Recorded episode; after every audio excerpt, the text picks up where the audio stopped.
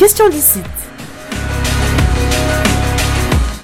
Bonjour Delphine, bonjour Julien, chers auditeurs.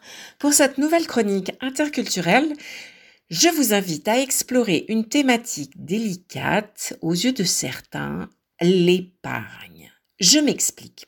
À tous ceux qui ont bravé les frontières terrestres, aériennes ou maritimes, mais au-delà également les frontières de nos imaginaires, à tous ceux qui, après un long voyage, auront déposé leurs valises sur un nouveau territoire, comme immigrants, vient l'envie irrépressible de pouvoir souffler enfin et d'envisager l'avenir plus sereinement.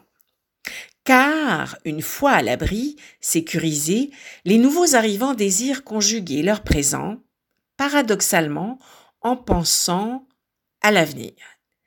En effet, si les défis ne manquent pas, c'est souvent le désir d'une vie meilleure pour leurs enfants, leur famille élargie, qui demeure comme un axe spatio-temporel crucial.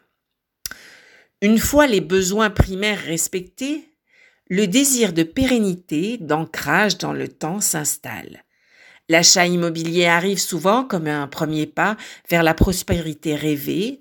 On pense achat et on se choisit un havre de paix si c'est possible. Puis, on pose les yeux sur l'avenir un peu plus lointain les enfants qui vont grandir et seront confrontés à la réalité, par exemple, des études payantes au Québec, au Canada. D'ailleurs, à souligner, pour les Européens ou d'autres immigrants au Québec, la nécessité de l'épargne pour les études des enfants peut être surprenante pour qui connaît la gratuité des études supérieures en Europe, en France en particulier. Cela représente ainsi un défi supplémentaire au niveau financier.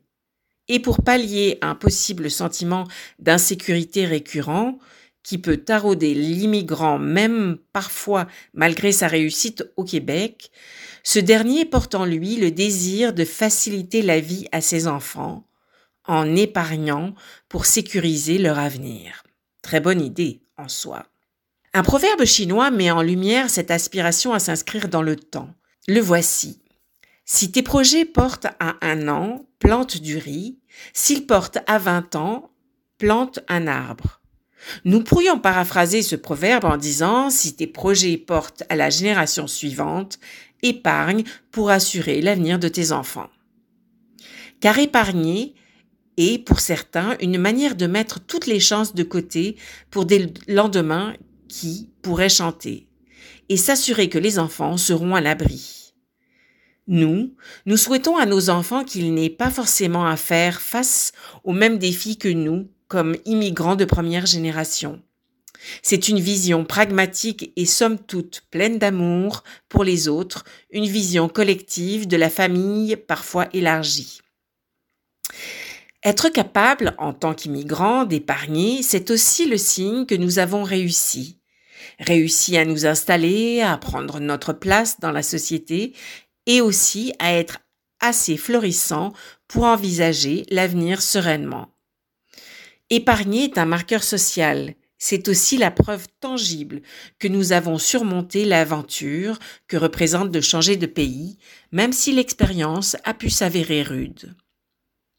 Être capable de léguer à nos enfants un sentiment de sécurité est une manière confiante d'envisager l'avenir, a fortiori pour des immigrants. Et vous, local, immigrant ou expatrié, êtes-vous plutôt cigale ou bien fourmi? C'était la chronique Question d'ici. S'installer au Canada, c'est aussi y prévoir des projets à moyen ou à long terme. Mais comment y arriver dans le système financier québécois? Le 20 octobre, Desjardins vous présente un webinaire gratuit sur l'épargne et le placement spécialement conçu pour les nouveaux arrivants. Il abordera les différents produits disponibles tels que le régime enregistré d'épargne retraite, le compte d'épargne libre d'impôt et plus encore. En plus d'obtenir une foule d'informations et de conseils, vous aurez l'occasion de poser vos propres questions à nos experts. Ça vous intéresse? Rendez-vous sur la page Facebook de Radio Montréal France pour vous inscrire. Bien s'installer, ça commence avec Desjardins. jardins.